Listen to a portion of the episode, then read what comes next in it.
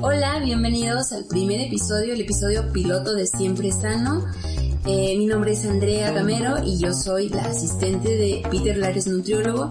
Este podcast se ha hecho con la intención de disolver algunas de las dudas más comunes que a veces pensamos que son muy, muy tontas o muy locas, pero que pues al final de cuentas a todos nos surgen cuando estamos tratando de llevar un nuevo estilo de vida y que es importante aclararlas para pues no cometer algún error que pueda poner en riesgo nuestra salud.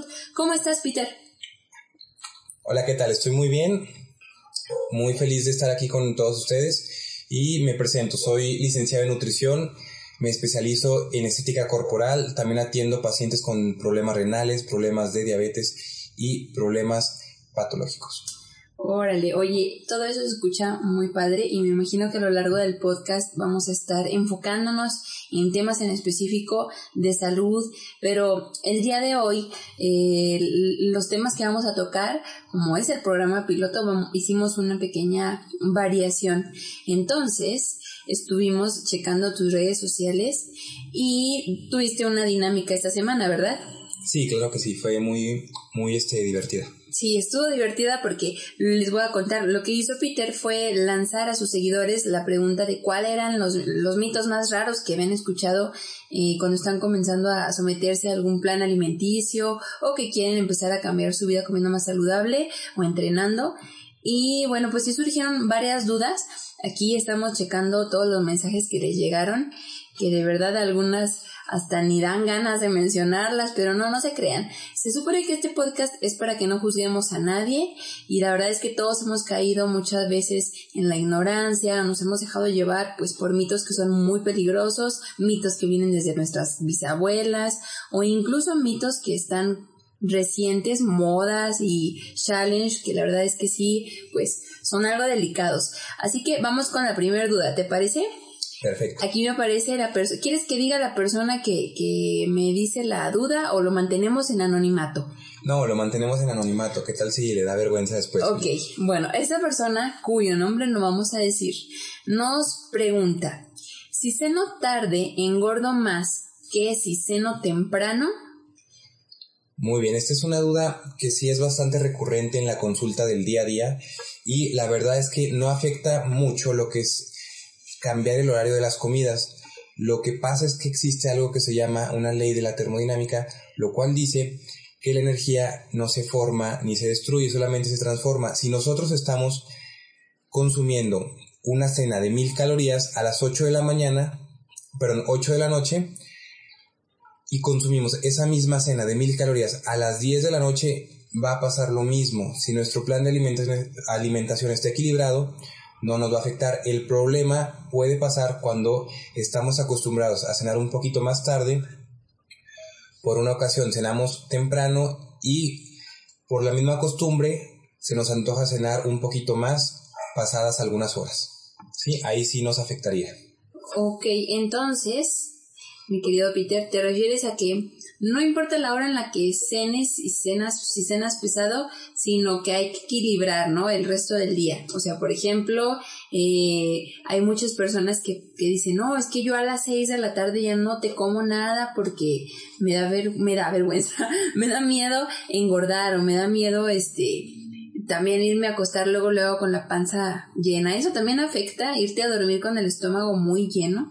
Realmente eso sí nos puede afectar, eso nos puede afectar con problemas de, de, reflujo, de que, de que ya cuando estamos en una posición, por lo mismo de la gravedad, Ajá. cuando estamos acostados, los jugos gástricos no alcanzan a hacer este bien su, su, función para bajar lo que son los alimentos, entonces sí podemos tener algún problemita de reflujo cuando comemos o cenamos demasiado y vamos a acostarnos. Entonces hay que evitar al menos una media hora más si consumimos este, alimentos picantes, el irnos a acostar este, de inmediato. Aunque sí, a veces hay algún problema con lo que dicen que es el mal del puerco eh, y nos da un poquito más de sueño cuando, cuando comemos Pesado. bastantes alimentos, así es. Ah, fíjate, ¿y ese, eso del mal del puerco no es un mito? O sea, ¿sí existe realmente? Realmente sí existe y se debe a que el sistema nervioso central y periférico se va, por así decirlo, debilitando, ya que eh, nuestra sangre se va a nuestro intestino, entonces eso va a hacer que nuestros otros músculos se relajen y entremos en un estado de somnolencia, por así decirlo. También lo que puede pasar cuando comemos mucho es que nos den muchas ganas de ir a hacer del baño. Entonces pueden ocurrir cualquiera de estas dos cosas. O vas a hacer del baño porque estás, acabaste de, comer, te sientes muy saciado y entras en un estado que es de relajación, por así decirlo. O también puede pasar que te da bastante sueño. También se debe mucho a lo que son los picos de insulina. Eso, eso sí nos puede este, dar un poquito más, más de sueño, pero eso ya será tema de otro episodio. De otro podcast. Oye, qué padre, qué envidia a esos que luego, luego comen pesado y van al baño. La verdad es que envidio mucho su metabolismo y su, su buena digestión, como perritos, nada más comen y se van luego, luego al baño. En cambio, pues sabemos muchos que la verdad sí nos da el mal del puerco. Y yo creo que más bien por eso surgió la duda de esta chica que, ay, perdón, no puedo decir si es chica o chico, ¿verdad? Bueno, de este ser anónimo que nos mandó esta duda. Pero en conclusión, Peter, entonces si tengo yo una dieta de 1500 calorías y desayuno 200 calorías, eh, como otras 300 calorías y ceno 1000 calorías, no pasa nada, el orden no altera los resultados de mi plan, de mi, de mi, pues sí, de mi dieta.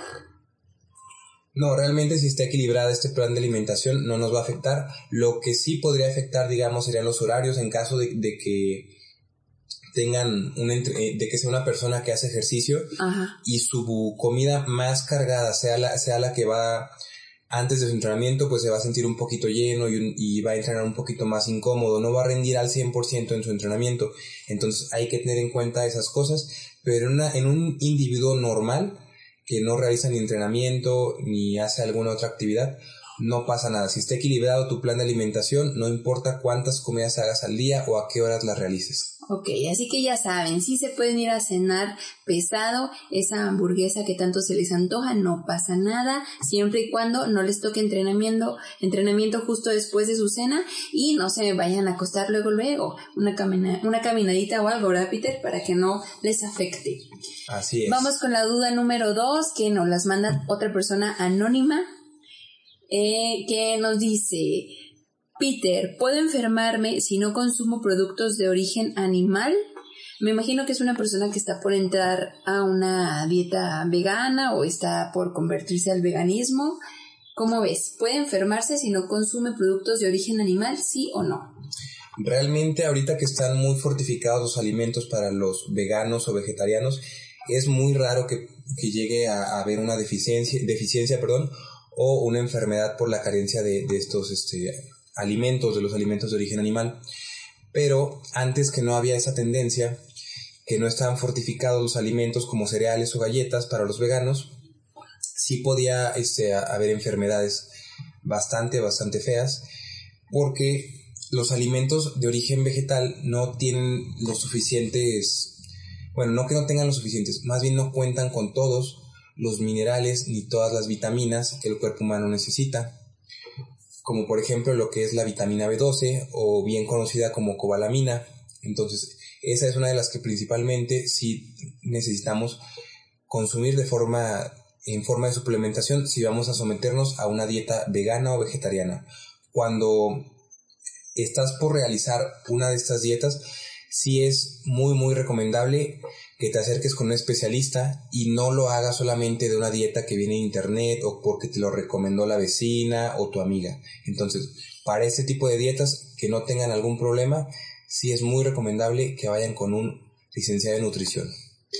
Claro, pues oye, y está muy padre, ¿eh? más allá de que se trate de, de a lo mejor una, no una moda, sino un estilo de vida muy reciente que está ahorita en boga el veganismo, eh, pues está bastante padre que seamos más conscientes y la verdad es que hay que aplaudir a quienes toman la decisión de despedirse de, todos los productos de origen animal que son deliciosos, ¿verdad? Pero eh, quien se anime o por cuestiones de salud, eh, ¿tú cuentas con algunas dietas veganas en tus planes alimenticios o, o no, o, no haces este, este tipo de, de planes? Claro que sí, en, en la consulta del día a día si nos han llegado a, si nos han llegado varias personas que quieren empezar este tipo de alimentación, entonces intentamos adaptarnos lo más posible a lo que es su estilo de vida, sus tiempos de, en, los en el trabajo o entrenamiento o cualquier otra actividad e intentamos facilitar lo que es este, este consumo de, de alimentos sin el origen animal, ¿sale? Órale, oye, pues qué padre que también te preocupes por esto de que las personas puedan continuar con sus dietas, incluso mezclándolo, combinándolo por ahí con la vida laboral y con sus actividades diarias. Y qué bueno que puedes este, ofrecer esta, esta opción para algunos clientes que también son veganos y que les interesa mucho este estilo de vida. En conclusión, no son eh, peligrosas las dietas veganas para la salud siempre y cuando estén asesoradas por un experto como tú, ¿verdad? Así es, deben de, acudir principalmente a un experto para no tener ningún problema, ninguna descompensación o falta de algún nutriente este, o oligoelemento en su plan de alimentación. Eso, no le tengan miedo a las dietas veganas. Peter, vamos con la duda número 3. O ya nos cansamos. No, adelante, vamos, ¿Vamos con la 3? Ok. Bueno, duda número 3. Mm, bueno, esta también anónimo, todas las vamos a decir anónimas. Eh, los jugos detox o detox te desintoxican, te enflacan o son puro cuento.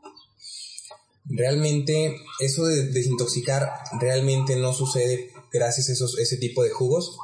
Tenemos este, órganos y sistemas que nos ayudan a hacer esta función, como el hígado y los riñones nos ayudan a desintoxicarnos, eliminar toxinas, al igual que las glándulas sudoríparas. Entonces, nos ayudan este, a adelgazar, sí, sí nos ayudan a adelgazar por el hecho de que es muy difícil eh, consumir un requerimiento calórico de 2000 o de 1500 calorías a partir de solamente jugos. Además de que hay algunas este, frutas o verduras que tienen funciones diuréticas, entonces vamos a adelgazar también con el hecho de, estar este, yendo a orinar. Entonces, no son puro cuento eso de que te adelgazan, sí te adelgazan y te pueden funcionar para, para llegar a una meta como lo es el, tienes 15 días para bajar 2, 3 kilitos y meterte en un vestido de, novia o, o, de boda.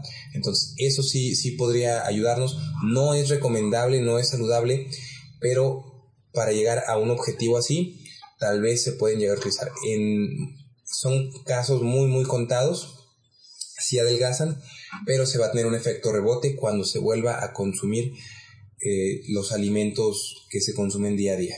O sea que el resultado se da a corto plazo, pero regresas a ser la misma persona que eras antes de tu, de tu desintoxicación pero lo consideras un poco peligroso, ¿verdad? A menos de que tengas eh, una razón en específica, pero pues a lo mejor ni siquiera una razón como entrar en un vestido va a justificar ese tipo de decisiones, ¿verdad? Que en un futuro a lo mejor puede repercutir en tu salud.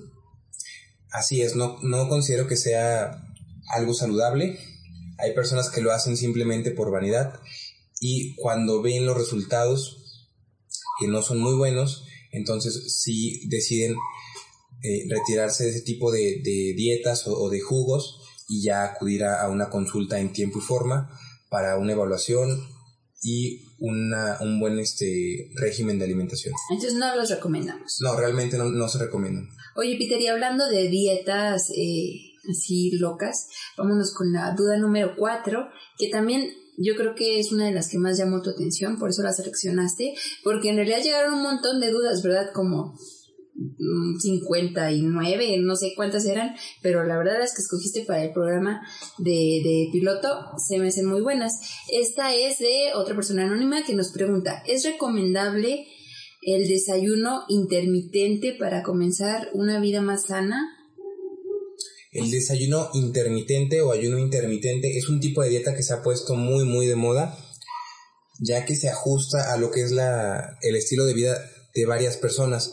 Yo lo he llegado a aplicar con algunos pacientes, algunos pacientes que son como contadores, banqueros y abogados. Ellos no pueden estar este, sacando su topercito o, desayunando en frente de sus colegas y también son personas que tienen una vida un poquito agitada, entonces a lo mejor se levantan, se arreglan y se van directo a sus actividades del día a día y no pueden desayunar. Entonces, se puede llegar a ajustar algunos tipos de, de estilo de vida, pero sí contemplando que en sus siguientes comidas van a, a tener lo que es el requerimiento calórico que necesitan para sus objetivos, ya sea bajar de peso o, o aumentar de peso, perdón. Entonces, sí se puede, sí es muy este recomendable para empezar, para muchas personas que no se les ajusta lo común como es tres comidas fuertes y sus dos colaciones, se puede adaptar lo que es el, ayuno intermitente, siempre y cuando esté bien calculado las porciones y las siguientes comidas. Oye, sí, porque me imagino que después de mucho tiempo sin consumir ningún alimento, a lo mejor las personas se quieren atascar de repente cuando llega la hora en la que pueden comer. ¿Qué es el ayuno intermitente? Porque a lo mejor no muchas personas están familiarizadas con este concepto que nos menciona la persona de la duda. ¿Qué es el ayuno intermitente? El ayuno intermitente se refiere a no comer en un lapso de tiempo. Entonces, el más famoso y más estudiado es el cual tiene un lapso de tiempo de 16 por 8, 16 horas de ayuno por 8 horas en el cual se pueden consumir alimentos. Si esta persona en ese lapso de 8 horas consume un exceso de las calorías las que las cuales le están calculando, es lo más probable es que aumente de peso, incluso si está haciendo su ayuno intermitente. Entonces, sí es recomendable, como se menciona ahorita, pero siempre y cuando esté calculado. No, no como mencionabas, de que después de, de cierto ayuno, esa persona va a consumir una cantidad elevadísima de calorías. Entonces se tiene que equilibrar tanto los macronutrientes como los micronutrientes y la, principalmente la energía total consumida. Ok, muy bien. Entonces, si eres una persona demasiado hambrienta o que todo el tiempo está pensando en comer, pues el ayuno intermitente te va a resultar un poquito complicado, pero pues como dice Peter, esto se puede adaptar a ciertas personas que tienen un estilo de vida en el que pues les puede funcionar y sí es recomendable para comenzar una vida sana siempre y cuando yendo con un especialista que les haga su, su conteo de, de requerimiento calórico diario, ¿verdad? Así es, sí, entonces sí es muy recomendable siempre y cuando se acuda con el especialista. Muy bien, no es para que se den vuelo durante esas ocho horas en las que sí pueden comer y comiéndose todo lo que se les aparezca. Vamos con la última duda, ¿te parece? Se me hace que han pasado muy rápido, pero esta es la última y yo creo que es una duda que nos va a encaminar un poquito también para hablar de algo que no nos contaste de ti, porque no sé si algunos de ustedes ya conozcan la trayectoria de Peter Lares, nutriólogo, pero además de ser licenciado en nutrición, eres entrenador y es experto en composición corporal. Y esta persona nos pregunta, ¿hay manera de modificar mi composición corporal o el cuerpazo solamente está en los genes? Me imagino que se, se, se refiere esta persona a que muchas de las veces nos justificamos y decimos, no, pues es que en mi familia todos somos gorditos, todos somos este flaquitos, todos tenemos panza en mi familia. Mi cuerpo así es porque sí está en los genes. Y está también muy famoso eso de que así como ves a tu mamá, así te vas a poner. O así como ves a, a tu suegra, así se va a poner tu, tu novia. Entonces, ¿tú qué opinas, Peter? ¿Esto de tener un buen cuerpo o está en los genes o, o, o ¿qué, qué, qué piensas? ¿Se puede hacer un cambio por ahí? Claro que se puede hacer un cambio. Realmente si alguna de nuestras personas que nos escucha este, también ve lo que son las, las redes sociales, podemos ver los cambios que hemos tenido a través de, ciertos meses en ciertos pacientes. Entonces, sí hay varias, este, varios factores genéticos que influyen por el hecho de, de, que a veces son dotados genéticamente de muy, muy, muy buenos este, genes, por así decirlo. O sea, una cintura chiquita, porcentajes de grasa bajo, entonces comen y no engordan, pero eso, una genética que es privilegiada cuando se descuida, igual se va a ver afectada. Una persona delgada, tarde o temprano, si se descuida, va a engordar. Una persona llenita, tarde o temprano, si hace un plan de alimentación y un régimen de entrenamiento adecuado, va a poder conseguir un muy buen físico. A lo mejor es verdad que le va a costar un poquito más que a la persona que genéticamente está mejor dotada, pero realmente se puede, todo se puede. Con dedicación y esfuerzo se puede lograr muy muy buenos resultados. Hay personas que nos han llegado, las cuales pesan hasta 100 kilos, 110, 120, perdón, las personas más pesadas que nos han llegado al consultorio, y las logramos bajar radicalmente hasta sus 75 kilos, hasta lograr que lleguen a su peso ideal. Y sí, a lo mejor les cuesta un poquito de trabajo, pero se logra. De que se logra, se logra. Entonces, en conclusión, el cuerpazo sí, sí puede que esté en los genes, el cuerpazo o el puercazo, pero como dice Stupiter, eh, todo es posible, no hay imposibles y se puede modificar la composición corporal. Sin embargo, si ustedes que nos están escuchando y son de los privilegiados que tienen muy buena genética y muy buen cuerpo y no se cuidan y no están siguiendo un plan de alimentación o al menos no están tratando de tomar opciones saludables para cuidar su, su, su físico, pues cuidado, porque ya escucharon a Peter, uno no puede ser toda la vida delgado si está tomando malas decisiones alimenticias. Así que, pues, damos por concluido el, la duda número 5 y el, el, los temas del día de hoy, que fueron temas pues bastante random, pero que creo que nos pueden dar una idea de lo que vamos a estar escuchando en este podcast, en el que vamos a resolver con Peter Lares, nutriólogo, todas las dudas que se les ocurran, de las más locas hasta las más inteligentes, las más, eh, los mitos más antiguos o las modas, todo lo que se les ocurra que tengan dudas y que quieran saber un poquito más, no solo de nutrición, sino de, de entrenamiento físico, pues ya saben que pueden mandarlas. Pueden seguir a Peter Lares Nutriólogo en redes sociales, así lo encuentran en Instagram y así lo encuentran en Facebook. Y pues bueno, eso es todo, Peter. ¿Qué te pareció el primer capítulo? Muy bien, muy interactivo, este, y me gustaría seguir contestando las dudas de nuestros seguidores. Por el momento ya no es posible, pero me gustaría que siguieran comentando o mandando sus dudas, a lo mejor este, de manera personal, un mensajito si les respondo con mucho gusto. Por el momento se nos acabó el tiempo del podcast, pero vamos a estar en comunicación con todos nuestros seguidores. Muy bien. No sean tímidos, ¿eh? Que no hay duda tonta. Todo, todo nos va a servir. Este es un aprendizaje que vamos a ir llevando de la mano ustedes y pues con, con nosotros, con Peter. Así que ahí los esperamos en redes sociales para que manden todas sus dudas. Nos vemos. Hasta luego. Adiós, Peter. Nos vemos.